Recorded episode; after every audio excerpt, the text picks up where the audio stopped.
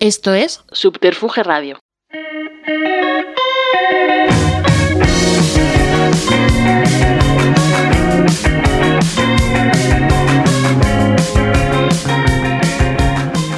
Buenos días, somos Claudio Ontana y Juan de Salas y esto es Souvenir Souvenir, un programa en Subterfuge Radio. En este episodio pretendemos hablar sobre las grietas de la institución museo, su traducción al, al, mundo digital y las problemáticas de la mediación cultural. Para ello contamos hoy con un colectivo muy especial y con Carmen Piñeiro, colaboradora que nos va a acompañar durante toda la temporada. Hola, ¿qué tal? En este episodio queríamos comenzar con un poco una chorrada, la verdad, porque realmente es una chorrada, pero para introducir a nuestras invitadas hoy, yo quería traer una tontería que es que eh, un museo como el Museo del Prado es un museo que no tuvo escaleras hasta 1925, es decir, más allá de un siglo después de que se pusiera, se abrieran por primera vez las puertas. El museo estaba dividido en una sala superior y una sala inferior que de hecho separaba las colecciones porque en la superior estaba la pintura y en la inferior estaba la escultura y tenían accesos diferenciados, es decir, para ver la colección había que entrar y salir del museo por diferentes puertas y por diferentes espacios del edificio. Eh, esta cuestión de las puertas, de las escaleras, de los accesos, es una cuestión clave en general en, los museos de arte contemporáneo, que en muchos casos siguen una cierta moda de eh, reutilizar edificios, como bien puede ser, por ejemplo, el Reina Sofía, que utiliza un hospital del siglo XVII, o por ejemplo, Esvaluar, que utiliza una fortificación militar, o por ejemplo, el Marco de Vigo, que utiliza una cárcel.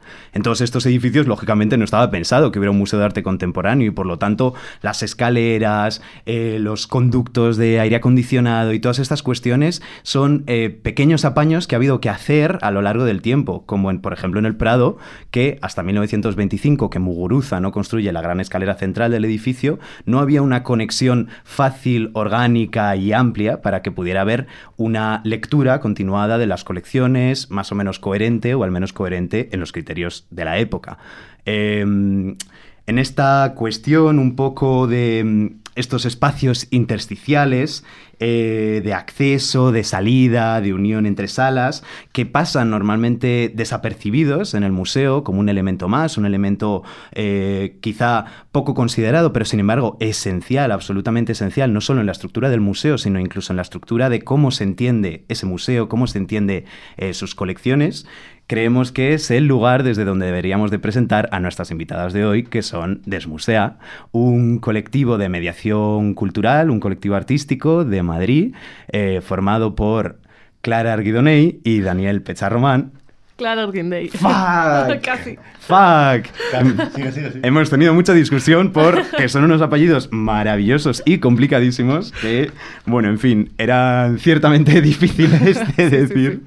Pero bueno, muchísimas gracias. Eh, en cualquier caso, Desmusea, como vamos a ver en adelante, trabaja con el público y con las colecciones, tantas veces en esta especie de rinconcitos, quizá menos visibles, más desapercibidos, eh, de alguna manera para proponer nuevas formas de entender el museo. Eh, Clara, Daniel, os damos la bienvenida a Souvenir Souvenir. Muchas, Muchas gracias. Eh, Clara y Daniel se conocieron en el Thyssen, eh, realizando y programando juntos un videojuego y posteriormente eh, colaboraron en diferentes espacios como el propio Reina Sofía o Matadero, en los que tuvieron una residencia artística. Eh, si queréis ahora puntualizar cualquier, desde el apellido hasta lo que habéis hecho, pero que bueno, esto era una breve introducción que da paso a, a la entrevista. Jo, pues muchas gracias y me ha encantado. O sea, has dicho que era una chorrada, pero me ha parecido súper poético y bello lo que has comentado de las escaleras. Eh, te perdono por ello lo de mi apellido. Gracias, menos mal. Sí, a mí me gusta pensar en qué artilugios hubieran utilizado para subir de un piso a otro como tirachiras humanos o algo así. Pero sí, a mí también me ha encantado la, la anécdota de, de estos eh, museos eh, primigenios. O sea, yo sí que sabía que a, a finales del 19 y principios del 20 para calentar el Prado utilizaban como braseros y entonces hubo un hombre que le preocupó tanto esta situación que publicó una noticia en el periódico diciendo el Prado ha ardido esta noche, eh, se han perdido todas las pinturas, que simplemente era una fake news para que la gente un poco pudiera, eh, pusiera hincapié en que no podían estar eh, poniendo braseros con fuego cerca de las obras sí que tenían que tener más cuidado con el patrimonio. Pero bueno, como esto era una intro eh, de lo que somos como colectivo, diremos que el fuego nos gusta, pero quizá fuera de los museos, y que sí que trabajamos mucho con eh, colecciones y digitalidad sobre todo. Por esta cuestión del acceso tiene que ver también con cómo nos planteamos la aproximación a los museos y a las instituciones culturales desde otros lugares que tienen que ver con lo virtual, lo rizomático, lo hipervinculado. Ajá. Nosotros lo primero que os queríamos preguntar, además escuchándoos, es un poco qué significa eh, mediar y crear en colectivo, que es un poco como desde donde trabajáis, desde el primer sitio, y como un poco qué, qué relación puede haber precisamente entre la mediación cultural y lo colectivo. Pues en realidad bastante porque por mediación nosotros entendemos un espacio dialógico eh, que se abre entre las prácticas artísticas y las personas y que es un espacio dialógico que puede ser de entendimiento pero también de extrañeza pero que sí que tiene mucho que ver con el poner en común y con el encuentro. Eh, entonces, eh, en ese sentido sí que tiene una conexión como muy particular con lo colectivo, con trabajar en equipo, con poner en común diferentes miradas y perspectivas en torno al arte y las instituciones culturales. Sí, o sea, eso pensando como en el contenido de nuestro trabajo, pero también en nuestra práctica está como muy presente el trabajar entre nosotras, ¿no? Que éramos personas que siempre hemos pensado mucho nuestra trayectoria de forma individual hasta que nos hemos unido y ahora nos hemos tenido que hacer un montón de negociaciones y ha sido un proceso que a mí me ha parecido súper interesante de trabajo y también con el resto de compañeras de mediadoras, o sea, el resto de mediadoras de aquí de Madrid, por ejemplo, como que estamos bastante conectadas entre nosotras y conocemos muy bien lo que está haciendo otra gente, entonces también hay una conciencia colectiva en la propia práctica. Eh, siguiendo con esto sobre la práctica y en general el crear en colectivo también dentro del museo, eh, os queríamos hacer, fuera ya de estas primeras preguntas quizá introductorias, de cómo a vuestro colectivo y a esta idea de crear juntos en vez de pues una postura más individualista que suele tener un rol quizá como el curator o otro tipo de forma de, de mediar dentro del museo. Es una pregunta que quizá estáis aburridos de, de, plantearos a vosotros mismos y que asume quizá un principio que, que no compartís, que es que eh, solo desde dentro de la institución es desde donde se puede hacer un cambio en la institución. Esto para mí yo creo que, que, quedó claro hace tiempo, incluso las posturas quizá más reticentes a colaborar con este tipo de espacios han asumido ya sin demasiada bronca y sin demasiado berrinche, que se tiene que trabajar desde el museo para hablar eh, con más certeza y con más detalle y sobre todo con más conocimiento de causa de qué es el museo y cuáles son las problemáticas del museo. Entonces, em, esta realidad también genera fricciones y, genera contradicciones, porque dentro del museo la línea entre la crítica y la agencia de la problemática eh, es un poco difusa. Entonces, un poco la pregunta tiene que ver con esta cuestión de dentro y afuera, ¿no? de eh, cómo se puede hacer crítica dentro del museo, cuáles son las limitaciones que os habéis encontrado para hacer crítica dentro del museo y si creéis realmente que, que merece la pena. Entiendo que sí, porque, porque os llamáis Desmusea y, colaboráis con museos, pero, pero que esto es un debate que en diferentes programas educativos o en conferencias nosotros en particular, porque hemos compartido un espacio, un espacio de formación juntos, eh, se tiene constantemente. No solo se tiene constantemente, sino que obsesiona a directores de museo, obsesiona a departamentos enteros dentro del museo. Sí. Tú. vale. Pues sí, o sea, yo empezaría por esto, ¿no? Como que es un tema que quizá cuando estás desde fuera, o sea, cuando nosotros empezamos, que éramos más jóvenes e ingenuas, eh, hicimos un gran manifiesto de vamos a reventar los museos, tal, desmusea. Y dos semanas después dijimos, a ver, nena, ¿sabes? Esto, o sea, todas las personas con las que estamos trabajando, que llevan 10 años aquí, ya lo han dicho antes. Es como muy, muy básico. Le preguntas a ChatGPT cómo recorrer un museo de una forma alternativa y te dice las respuestas que todas las mediadoras hemos hecho en nuestro primer año de trabajo, ¿sabes? Como que hasta ahí la crítica, ok. Eh, creo que sí que hay que estar dentro para entender eso, esos tiempos, todas las construcciones reales que tiene una institución tan grande eh, una institución moderna que habita una realidad posmoderna y que entiende que tiene que cambiar, pero bueno, tiene unos ritmos muy concretos.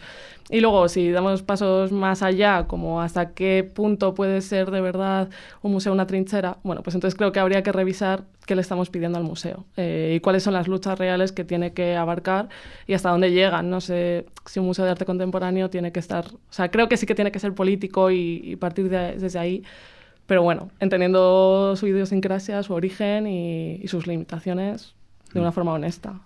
Sí, total. O sea, nosotros pasamos de ese momento de un poco ingenuidad de es, como dice Clara, nos queremos los futuristas, escribimos un manifiesto y, y queremos desarticular la institución. El puñetazo, el escupitajo. ¿Quién no ha escrito un manifiesto también? momento, ¿no? Hace falta. Ah, claro, nosotros pasamos un poco de eh, bueno, esta idea como de hackear la institución, también por nuestro propio desarrollo, porque nosotros empezamos trabajando fuera de la institución, eh, a que las instituciones contaran con nosotras y a trabajar con ellas. Nunca diría quizá dentro de ellas, porque nunca hemos sido estructurales, pero que también nos pone como en, contexto de, por qué son las cosas en un museo de una manera y pasar, como digo, de esta idea de desarticular la institución a entender su código, a entender cómo trabaja e intentar un poco cambiar el código, hacer ciertas modificaciones desde dentro. Eh, y también, aunque nosotros, por supuesto, problematizamos mucho el museo, la institución, eh, la carga Em, colonial, la carga eurocéntrica que, tiene y que sigue Em, esos remanentes que siguen estando presentes, en algunos museos más y en algunos museos menos, también nos interesa mucho reivindicar el museo como un espacio de experiencias que tienen que ver con eh, un espacio de experiencias muy particulares y que están muchas veces fuera de la normatividad y de del capitalismo, de la celeridad. O sea, que reivindicamos también el museo como un espacio donde pueden suceder cosas que no suceden en ningún otro lugar de, de los contextos contemporáneos. Creo que Clara ha dado con. ha mencionado una palabra que para mí es clave para hablar de crítica institucional, que, bueno, por no volver a todos estos textos eh, clásicos ya de la crítica institucional al museo crítico, a ¿sabes? Como está este paseo desde los 70, 80 hasta el presente y de cómo ha ido la institución asumiendo a los críticos de la institución que han acabado siendo eh, curators o directores de este tipo de museos creo que Clara ha mencionado la palabra honestidad y creo que eso para mí es el, mayor problema del museo, ¿no? Como la falta de honestidad que tiene con, con su propia historia y con sus, y con sus fallas. Es decir, hay un momento en el que quizá que lo hablaremos ahora, seguramente que quizá esto puede introducir la siguiente pregunta, em, que quizá el museo no tiene que asumir eh, una labor que, por definición no puede asumir. No se le pediría, no, se le puede pedir a todos los espacios una responsabilidad eh, de cubrir unas necesidades completas. Sí que se le puede pedir que, por favor que no robe obras o que pague a sus trabajadores. Es decir, estas son cosas básicas que no se cumplen. Es decir, que, que a, menudo, a menudo en museos internacionales, que en España hay varios, no, no, no, ocurren estas cosas y se están centrando más en una cuestión como cosmética de, de cubrir otro tipo de carencias que quizá no, no son tan urgentes como otras, no sé. No sé, esto era. Perdón. era una reflexión para, para introducir, eh, quizá hablando de estas cuestiones a las que el museo quizá no puede llegar, y teniendo delante a un colectivo vinculado e interesado en, la parte digital de toda la cuestión de la mediación y la curación, era eh, pues introducir una reflexión muy sencilla, que, pero que, que para mí es un problema serio y endémico del mundo del museo, es que quizá Internet, en el que se ha confiado, en especial desde la, desde la pandemia, para cubrir unas carencias que el museo eh, ha descubierto muy rápido y se ha encontrado con ellas muy rápido, es que tiene que seguir produciendo eventos, tiene que seguir produciendo eh, actividades públicas y de repente todo estaba parado y, ha tenido que recurrir a la, al Internet, a, la, a la red para, volcar toda esta información, de repente ha empezado a hacer exposiciones virtuales, recreaciones en realidad aumentada de las salas, y, la absoluta mayoría de este tipo de, proyectos son horribles. Es decir, son, son inviables. No te dejan ver la sala, no te dejan ver la exposición y llevándolo a incluso que podrías pensar, bueno, es que hay obras que volumétricamente no se pueden traspasar al mundo de Internet porque una escultura tienes que verla en persona, ¿no? Que es, sería una cuestión como muy viejuna, ¿no? De hablar de aura y de valor de exposición y así, pero que entiendo que puede haber ahí una cuestión. Pero es que los espacios expositivos de NFT, de obras puramente digitales como Feral File, Super Rare, Vellum, Los Ángeles, sí, tienen esos problemas también. Es decir, es muy difícil disfrutar de, este tipo de obras y de este tipo de proyectos. Entonces la pregunta es, ¿creéis que realmente el museo está haciendo bien yendo por aquí o que quizá el museo simplemente no, no puede eh, tener este, esta traducción al mundo de Internet? Simplemente, pues quizá el museo está condenado a tener Internet archivos o otras cosas que no sean lo que es la propia institución museo, ¿no? Si quieres... No, o sea, yo, yo, yo eh, sobre todo, eh, a mí me inquieta de esta pregunta y era un poco lo que, lo que, lo que me interesaría muchísimo saber cómo lo veis. Es un poco eh, que yo siento que con, con, la relación entre museo y virtualidad muchas veces siento que hay una, una, carencia muy grande de formas de imaginar cosas que no sean simplemente la traducción de una especie de materialidad a Internet y, que, y que precisamente habiendo podido cotillar como vuestros proyectos y demás, me gusta mucho cómo tenéis planteada la web esta de vitrina, en el cual tenéis como varias iniciativas de mediación, de creación artística, etcétera, porque siento que es una forma de trabajar con el museo en Internet en el que no se traduce simplemente como la supuesta racionalidad o la coherencia de una colección o de un discurso de museo, sino que hay un espacio como para eh, la sorpresa y como para el quiebre y como para encontrarte algo que no esperas encontrarte. Entonces, bueno, queríamos como preguntaros de qué manera puede convivir o de qué manera eh, se puede hacer museo en Internet que no sea simplemente mm, repetir lo mismo que existe en la realidad. además no funciona, está claro que no. Pues bueno, eh, o sea, es una pregunta muy compleja que nosotras estamos ahí también buscando esas posibles respuestas. Yo partiría un poco de algo que ha comentado antes Clara, que es esa idea de que el museo es una institución moderna que tiene que convivir con una realidad posmoderna, que es lo que dijo Manuel Fontán del Junco en una eh, charla en el Prado hace un tiempo. Y mm, eh, claro, tiene que ver con que el museo está en un proceso de transformación, el museo es consciente del potencial de lo digital, de que tiene que... Em, que tiene que desplazarse estos entornos para llegar a, la ciudadanía, em, pero es una transformación eh, muy radical que no solo exige un cambio de contenidos o un cambio de presentación, sino que es que también em, está anclada, por ejemplo, en unos marcos administrativos, en unos marcos legales que parten de esa em, de algo decimonónico eh, con lo cual es un proceso de transformación tan radical que sucede eh, de manera muy progresiva, muy lenta.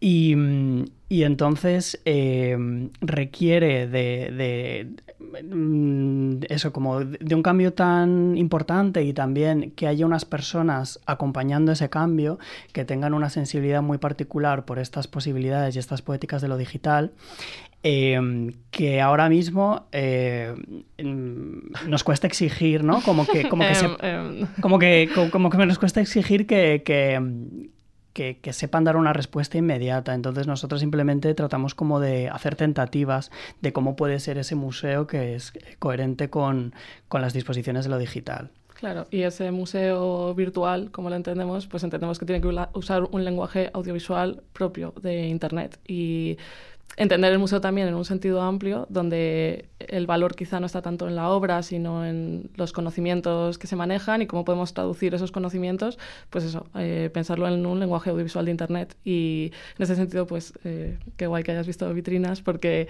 tenemos proyectos que van de esto, ¿no? Por ejemplo, eh, tenemos un proyecto que es del Museo de Bellas Artes de Bilbao, que estuvo ordenado alfabéticamente, donde cada sala tenía un concepto, a veces las salas cambiaban de concepto y había obras, bueno, es que no me quiero extender no, No, no, por favor. bueno, pues por ejemplo, la sala, esto, cada sala tenía una letra asociada y cada letra eh, un concepto. Por ejemplo, la sala H era la sala Eriotza, que en euskera significa muerte. Y había una obra de Lucas el Viejo, que era la Lucrecia, que está cometiendo un acto suicida. De repente, la sala cambió de nombre, la obra permaneció y la sala cambió a Hans, en inglés manos. Entonces, cuando la visitante entraba al museo y la sala era muerte, se fijaba en el acto suicida, pero cuando la sala era manos, miraban a las, las, manos que sostenían el puñal. ¿no? Entonces, como que ese gesto tan sencillo, textual, eh, modifica la manera en que nos aproximamos a las obras. Y si pensamos cómo traducimos esto a una expo virtual, para nosotros no tenía sentido, a ver, se puede fotogrametriar la sala, ¿no? No sé si ese verbo existe, pero, eh, pero bueno, eso, convertir la sala en 3D y hacer una visita, ok. Pero pensamos, bueno, vamos a hacer de una forma más interesante, hicimos un chat eh, con una suerte de inteligencia artificial que a través de una conversación te devuelve detalles de obras asociado a lo que le dices. ¿no? Entonces, la idea es esto, como si la propuesta museográfica física era partir de la palabra, ¿cómo hacemos esto en Internet? Y pues pensamos en un chat, pero podría ser cualquier otra cosa. Eh, pero para nosotros sería esto, eh, virtualizar un museo, una colección. Qué guay. También hemos visto que siguiendo como esta forma distinta de entender el museo, con, con una semántica quizá distinta, vinculada a lo digital, pero mucho más aterrizada al mundo material, a mí personalmente, yo creo que ya lo he hablado con vosotros, me flipa Mario Santamaría y creo que tiene una obra súper interesante y fuisteis vosotros quienes conseguisteis como traerle al Reina. Si podéis darnos como un poco explicar qué es esa obra y por qué es interesante y cómo, cómo ejerce otro tipo de, de vínculo con lo digital, eh, agradecemos. Vale, pues esta obra sucedió en el marco de Clicar, que fue un seminario de mediación cultural digital que comisaríamos Clara y yo el pasado año. Y bueno, que forma parte de un programa que se llama Otras Formas de Mediar, que impulsa el Departamento de Educación del Reina y que busca esas otras metodologías y prácticas de mediación cultural eh, pues, eh, más alternativas o experimentales. Entonces nosotras em, procuramos hacer un programa en el que se explorara esta idea de mediación digital, que es algo que todavía no tiene mucha representación o mucha... Todavía es un campo muy fértil donde experimentar y donde probar. Y nosotras buscamos algunas artistas, mediadoras, profesionales que trabajan en torno a estos temas y que creíamos que podían aportar y enriquecer de manera interesante el seminario. Y bueno, pues María Santamaría evidentemente encajaba de, eh, perfectamente. Entonces le propusimos que hiciera una mediación, un, gesto en el contexto del Reina Sofía. Y él eh, lo que nos propuso fue retomar un acto que ya había llevado a cabo en Santa Mónica, en el que había dispuesto una, una cámara a través de una serie de conductos que atravesaba la institución por dentro, entonces la cámara entraba, él, tiene como una cámara muy pequeñita que puede entrar como por diferentes, eh, por el cableado y por tuberías, etcétera. Entonces él iba recorriendo eso como la institución desde las zonas como ocultas, desde el interior de los, eh, las paredes, los huecos, las fisuras. La idea era como perseguir el cable de fibra óptica que atraviesa el museo. Exacto, como dentro de esta idea que él trabaja mucho, que es esa fisicidad de Internet, del materializar, que Internet no es algo eh, transparente, sino que depende de, de una serie de, pues de, materiales y que están vinculados a una serie de eh, cuestiones sociales y políticas. Entonces él propuso repetir este gesto en el, en el Reina Sofía, como eso, como si fuera un cable de internet que atravesara el museo. Y bueno, pues nosotros le fuimos acompañando por diversos espacios del Reina Sofía, que claro, no eran la sala del Guernica o una eran pues salas de mantenimiento, almacenes, depósitos, Em, esto, es porque entiendo que este tipo de salas como la del Guernica o cualquier otra sala expositiva, entiendo que la planta 2 quizás la más, la más sagrada en este sentido, ¿son intocables o es, plan, son ajenas a la mediación del museo? Porque... Eh, bueno, bueno, el proyecto conlleva... Claro, yo creo que su proyecto tenía que ver precisamente con las partes eh, ocultas, con las partes eh, subyacentes a la institución, que son como precisamente esas partes estructurales, ¿no? Como cuando el artista Chris Barden en los 80 él, eh, una zanja debajo del Museo Americano, no me acuerdo cuál fue, para revelar las vigas que sostenían el edificio, ¿no? Para poner en relieve que el museo es algo vulnerable y algo, algo físico. Eh, bueno, pues era un poco la idea, como centrarse en esa parte subyacente y entonces no centrarse pues en las salas eh, del cubo blanco, sino precisamente en todo ese polvo que va por debajo del museo, en, en las goteras, en la suciedad y el acompañar ese proceso del cable a través de, las salas del museo. Bueno, y el recorrido está alojado en Google Maps, o sea, si desplazas el muñequito este y lo colgas por una de las ventanas del museo, accedes directamente. También se puede ver en su página web. Todo esto está muy bien, pero luego el wifi no llega a los baños del Reina Sofía, o sea, que ya podían haber aprovechado. no sé por qué necesitas wifi en los baños del Reina Sofía. Bueno, en fin. sí, pero que, con todo cabe decir que esto eh, no fue un proceso fácil, de hecho, saltaron un un poco las alarmas en el Reina Sofía cuando se enteraron de que estábamos... Entrando en ciertas salas. Entrando en ciertas salas, en ciertos espacios de mantenimiento donde podía haber ciertos códigos Claro, esto fue el año pasado cuando todavía la, eh, la guerra de eh, Ucrania y Rusia estaba como muy en el candelero y de repente todo podía ser un conflicto diplomático. Este es vuestro episodio de enaltecimiento del terrorismo. sí, esta es la parte que estoy guiñando a Dani en plan, cállate, no la líes. Y entonces sí que recibimos así como un par de comentarios de, oye, tened cuidado con lo que subís, esto tiene que estar revisado, no saquéis fotografías a ningún código porque esto, el Museo Reina Sofía depende directamente del Ministerio de Cultura y esto es un puesto puede bueno, ser... concretamente la sala de servidores, no quería decirlo, pero ahí saltaron las alarmas fuertes. O sea que vuestro primer público fue la Policía Nacional revisando los vídeos. Bueno, era nuestro público objetivo, no sé si Así que sí, sí, eh, fue, tuvo, su, tuvo sus complejidades. Mm. Bueno, justo con esta cuestión de la materialidad, de como la infraestructura del museo, etcétera, eh, y volviendo un poco a, vuestra web, a Vitrinas, que por cierto, quien, quien, quien, nos esté escuchando, si es que hay alguien escuchándonos, en fin, eh, es, es, es, una web maravillosa que podéis encontrar en internet, vitrin.as, es, es increíble, y en una de las iniciativas que tenéis ahí alojadas, una de las, de las bueno, no sé si llamarlo obras, no sé, proyectos de mediación. Netart, sí, no sé. genial, fantástico.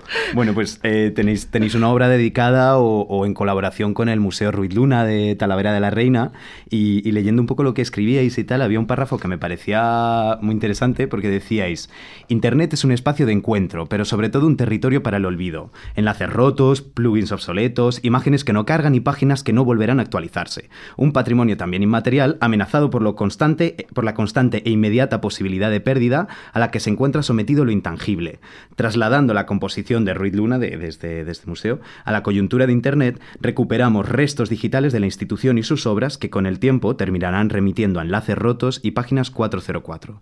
La web se reafirma como contexto de memorias quebradizas e inciertas, donde también es necesario un compromiso que salvaguarde sus pilares inmateriales si queremos su permanencia en el tiempo.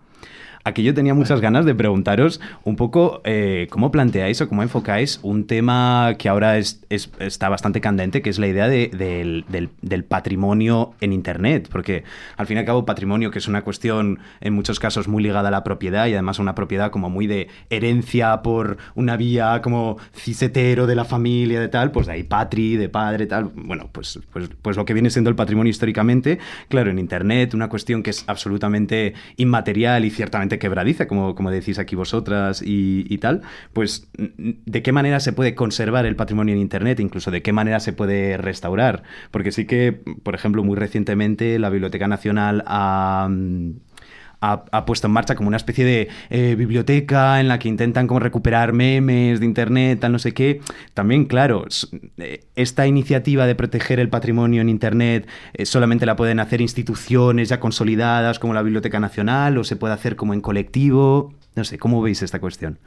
A ver, pues una cuestión compleja que además yo también me pregunto si necesitamos acumular todo. O sea, el caso de la Biblioteca Nacional de hecho es como súper sangrante porque claro, eh, tienen que acumular todos los libros y ya físicamente no hay espacio, tienen que hmm. alquilar o comprar nuevas naves. Entonces, me imagino esto con Internet y como ecológicamente eh, lo poco sostenible que es, eh, y me da algo. Pero eh, nosotras que somos muy fans del NetArt y que no hay nada conservado, eh, casi todos los archivos son como cementerios de links y es terrible, pues sí que es un tema que nos interesa un montón y de hecho ahora vamos a colaborar con una artista que se llama Marisa González, que es una pionera del NetArt. Bueno, esto es un poco autobombo. No sé, como que no sé si va a responder tu pregunta, pero es que estamos en esta movida ahora y la tengo que compartir.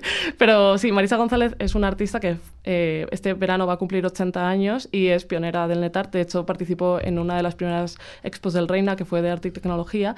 Y claro, ella tiene una colección de NetArt que ya no funciona porque los navegadores contemporáneos mm. no... Mm, ese código no funciona.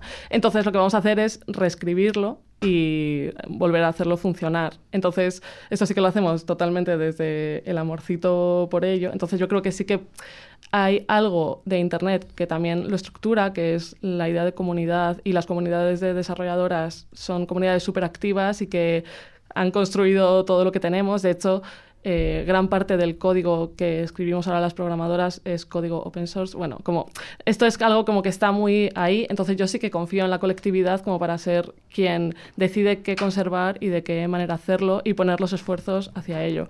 Porque si no, definitivamente sí que pueden ser, solo pueden ser las instituciones grandes las que van a decidir, eh, como lo hacen ahora, ¿no? Eh, qué es lo que se conserva y qué es lo que no.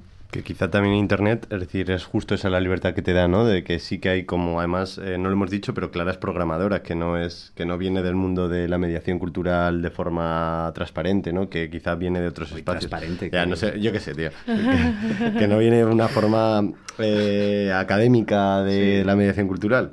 Y, y que lo que venía a decir es que es Internet, si justo hay un espacio en el que te permite archivar lo que tú quieras sin depender de, de tener un, un, fondo de archivo o técnicas de archivo, Internet quizá tiene ahí como un acceso más amateur al archivo que te permite sobrevivir, pues desde tus fotos del viaje de 2007 hasta pues tus, a, tus propios documentos o algo más colectivo.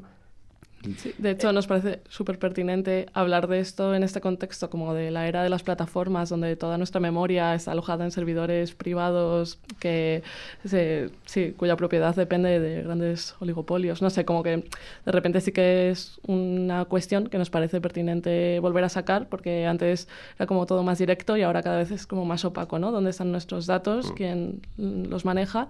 Y bueno, pues también otra de nuestras líneas como de pensamiento tiene mucho que ver con, con esto, con ser dueñas de nuestro código, de nuestros datos y repensar estas, estas cuestiones. Sí, yo, eh, bueno, la Biblioteca Nacional, eh, algo a destacar es que tú puedes eh, proponer las webs eh, que porque están haciendo ese proceso de guardado de webs, de mm, contenido digital y que tú puedes enviar si quieres que tu web la, la guarden. O sea que eh, aunque sí que es una institución, intentan abrir y democratizar un poco el proceso para que tú también puedas formar parte de lo que quieres que sea conservado. Aunque coincido con Clara en que quizá tenemos que pensar en que si todo merece ser guardado. Y bueno, yo que hasta hace poco trabajaba en la biblioteca y centro de documentación del Reina Sofía, pues eso que es otro espacio que también está completamente desbordado de documentación, eh, donde por una parte está el problema de el problema de que no hay espacio físico para poder guardar más cosas. Y luego también claro que todo eh, conlleva la vulnerabilidad de la materialidad de que se va mm, estropeando el papel se va eh, deshaciendo los eh, formatos em, digitales que requieren de dispositivos para reproducirse se van los dispositivos se hacen obsolescentes entonces hay que estar digitalizando y digitalizando constantemente. Pero bueno em, Internet precisamente, también vinculando con lo que decía Clara, ha sido un espacio de de, archivos autogestionados de personas que de repente se ponen de acuerdo con otras y que generan archivos propios de eh, episodios de una serie perdida que de repente entre diferentes personas del mundo consiguen recuperarla. Em, yo que sé, ya hace poco eh, encontré por casualidad un proyecto de un juego de Pokémon online que solo salió en Japón y que estaban reuniéndose entre personas del mundo para con la caché de los datos de personas que habían jugado recuperarlo. Como que sí queda esa posibilidad de de repente eh, poner en contacto para recuperar ciertas cosas que parecían perdidas. Hmm. Con esto de la inestabilidad y demás, me hace gracia, que por, por, por contar un chascarrillo, eh, Remedios Zafra siempre cuenta cómo en 2007, por ahí, como en los 2000, eh, les financiaron una web en el Ministerio de Cultura que se llamaba Mujeres en Red, en la cual iban, iban a alojar como eh, cuestiones de NetArt y de iniciativas feministas en Internet y tal, y es una web que estuvo en activo bastante tiempo tal, y como que hace unos años de pronto le llamaron, le llamó una persona del Ministerio de Cultura como muy alarmado diciendo que por qué, por qué tenían una web como asociada a su, no sé, su grupo de investigación o lo que fuera, que estaba alojando porno y que estaba como eh, alojando, pues yo qué sé, mujeres calientes en tu zona. Eh, y resulta que es que el dominio de la web Mujeres en Red eh, había caducado en un momento dado y lógicamente con ese nombre tan estimulante. estimulante, es una buena palabra, pues había sido rápidamente aprovechado para otro tipo de archivo y otro tipo de repositorio. Entonces, bueno, en fin, la, la materialidad en Internet es ciertamente delicada. Pero bueno. Wikipedia, eh, antes de ser Wikipedia, el tío que fundó Wikipedia eh, era un dealer de páginas porno. Es decir, las, eh, todo lo que es Wikipedia nace de un servidor vinculado al porno de, de la forma más transparente, esta vez sí. Es decir, que sí que está como que hay un vínculo quizá entre, entre el netart y el porno de una forma como extraña, tío. Bueno, y Mark Zuckerberg es un cerdo, o sea que... Todo está conectado. Sorpresa. Y con esto eh, damos paso a la sección de Carmen, que nos va a presentar como su colaboración de forma permanente en el programa hasta que acabe la temporada. Y nada, bienvenida Carmen. Muchas gracias Claudio. Bueno, para continuar explorando el tema de la mediación, me gustaría hablar hoy de una artista llamada Caroline Lazar, una artista de descendencia afroamericana cuya obra gira en torno a los cuidados, el concepto de la dependencia, la accesibilidad, en torno a lo CRIP o lo que aquí podríamos traducir como eh, pues, personas discas. Y mm, en una entrevista, eh, Lázaro comenta textualmente lo que yo he traducido, así que...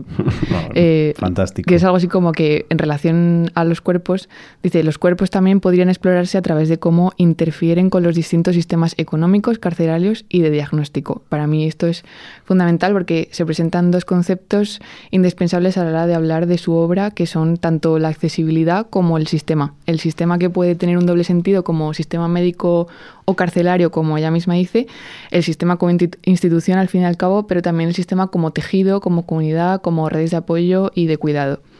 Em, quería comentar alguna de sus obras, comenzando por Long Take, uno de sus últimos trabajos, donde se pretende difuminar la aproximación que tenemos hacia la obra física. Investigando el auge de los vídeos de baile que existen en las pasadas décadas, se pregunta por qué la visión es el sentido privilegiado de la experiencia estética. Aquí recurre a otros medios sensoriales para realizar una obra que en principio experimentaríamos a través de la visión y para esto trabaja con un bailarín donde este bailarín realiza una coreografía y reemplaza las cámaras de vídeo que grabarían la obra por micrófonos, por lo que de esta manera no vemos, sino que escuchamos los sonidos de un cuerpo que se mueve, baila, vibra, al rozar y chocar con el suelo, escuchamos la respiración del bailarín, así conseguimos percibir aquellos aspectos que hubiésemos considerado como secundarios, pero de una manera protagonista. A su vez, la poeta, creo que se dice Joselia Rebecca Hughes, realiza una descripción de audio que podemos leer en una pantalla. Con esta obra el concepto de acceso se expande no solo como un acceso físico al museo, sino como la proporción de unas herramientas que permitan un acceso a la propia obra. Em, a través de esta atención al sonido, pero también el, el sentido táctil del sonido, como es la vibración, tiene otra obra llamada A Conspiracy y se trata de una instalación en la que significa una especie de sala que representa un ascensor, pero que también remite a una sala de espera que podemos encontrar en cualquier hospital o básicamente en cualquier sitio institucional. Em, y en esta sala lo que ocurre es que se instalan unos dispositivos de audio que emiten el sonido de ruido blanco tan característico de estos espacios. Para el artista este ruido sirve de unión eh, para la gente que se reúne en estos lugares, ya sea una sala de espera, eh, un ascensor, pero también una oficina. Este ruido que llena lo que en su ausencia sería un silencio sepulcral da paso a la charla, al cotilleo, al rumor, a la conspiración, de ahí su título. Em, tiene otra obra que realiza a través de Instagram, pero que actualmente también está expuesta en el MoMA, y que se trata de una serie de fotografías que realiza cada vez que tiene que ir al hospital, donde revierte esta situación de espera de la que también habla en la obra que acabo de mencionar. Em, esta situación de espera y desesperación al que se ven sometidos los pacientes y utiliza este tiempo, un tiempo que parece que desaparece en estas salas, eh, y lo utiliza para leer. Su Instagram se llama In Sickness and Study y fotografía su brazo eh, mientras le están como tiene una vía mientras le están dando como el tratamiento que necesita. Eh, y a su vez como que fotografía el libro que está leyendo en ese momento. Lo que más me gusta hasta ahora es que las personas que necesitan un tratamiento experimentan un tiempo que podría dedicarse al ocio o literalmente a cualquier otra cosa y sin embargo es un tiempo donde se impone una pasividad dolorosa. Y aquí Lazar realiza una doble acción contra eso. Eh, acerca a las personas que no comparten esta realidad y nos enseña cómo el sujeto paciente se encuentra físicamente en algún sitio gastando su tiempo en paliar su dolor o remitir su enfermedad y del mismo modo ella al realizar esto no se aleja del mundo. Todo esto nos sirve para introducir su última obra que tiene que ver con lo que Alison Caffer denomina como Cryptime. Em, de hecho, la obra de Lázaro lleva el mismo nombre, Cryptime, y en esta obra graba cómo rellena sus pastilleros, eh, habla de cómo el tiempo se reparte a través de la medicalización y a través de un horario marcado por un tratamiento. Alison Kaffer, en su obra Feminist Queer Creep, explica cómo el tiempo transcurre de manera diferente para las CRIP y cómo todo lo que les rodea se mide en torno al tiempo, ya sea la frecuencia de sus síntomas, la durabilidad de sus síntomas, pero también el tiempo que tardan en realizar las tareas más cotidianas.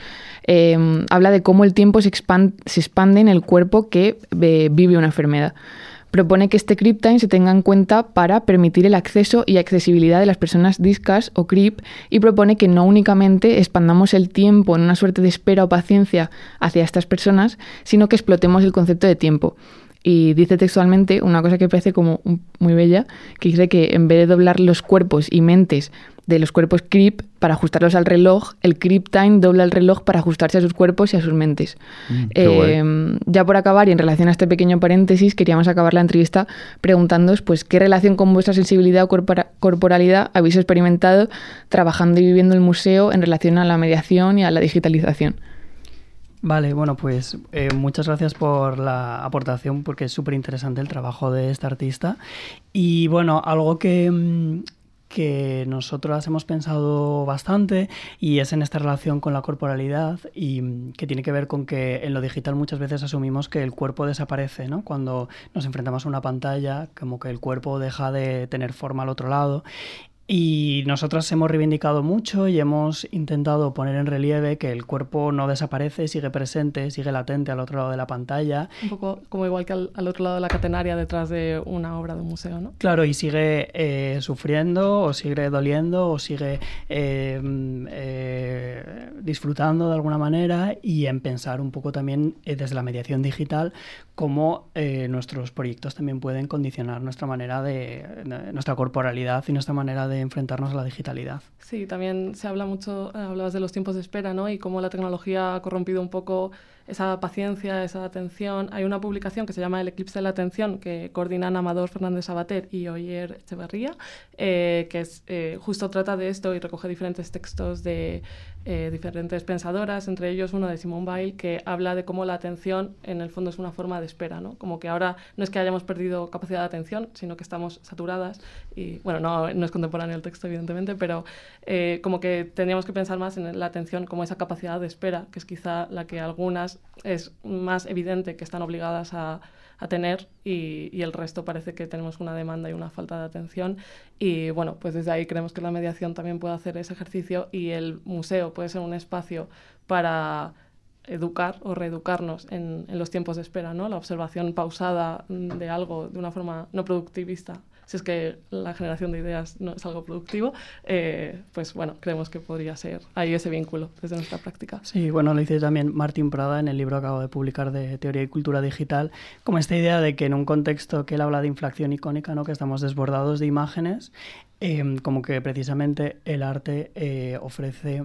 Em, eh, pues esas otras imágenes que no tienen esa función fática ¿no? que de apelar constantemente, y en un museo nos podemos enfrentar como eh, a, esa posibilidad de otra mirada, como más serena, más reposada, y desde ahí es otro lugar desde el que también podemos reivindicar esos museos, ¿no? Como dice Clara, como esos espacios de espera de otras temporalidades que están fuera de la celeridad de lo neoliberal.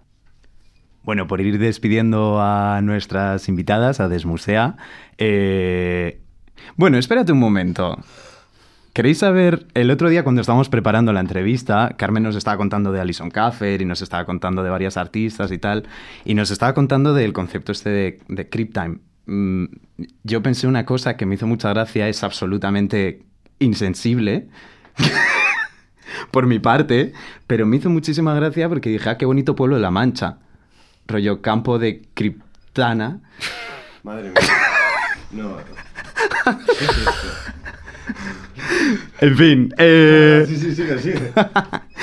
en fin, por despedir el programa de hoy, perdón, esto me lo vais a tener que disculpar. Eh, hemos hablado con nuestras invitadas de escaleras, de escaleras que se construyen mucho tiempo después de un museo. no tiene vergüenza, va, a seguir, tío. de museos que se construyen en torno a una escalera, de cables que siguen cámaras y cámaras que siguen cables. Eh, y nada, en fin, pues eh, os hemos traído unos pequeños regalos, porque para algo somos souvenir, souvenir. Eh, espero que mm, alguna de vosotras os guste por alguna razón un pollo llavero que pone Hola Madrid Ay, y yo, yo, yo. Esta vela de la cerería de Jesús, que es una cerería chulísima, maravillosa, que ¿Puedo tiene... Claro, por supuesto, es un regalo. Jo, ala, pero qué nervios. Es que quiero los dos, Daniel, porque... Es no literalmente el, peor regalo que os han hecho en vuestra vida.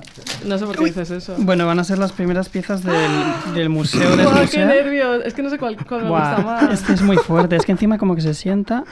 A ver. Esto te pega a ti más, eh. Tendréis que describirlo un poco porque, claro, no lo van a Ah, poder claro, ver. vale, perdona. Es eh, una vela, como un cirio en miniatura que Feísima. felicidades. Y Eh, luego- y el, el- ¿Cómo se llama esto? El, El escudo. el escudo del Real Madrid. Sí. O sea, el Real Madrid lo ubicaba, me- no me salía la palabra escudo. eh, pero es que no sé si es más horrible en mi cuarto o en el de Dani.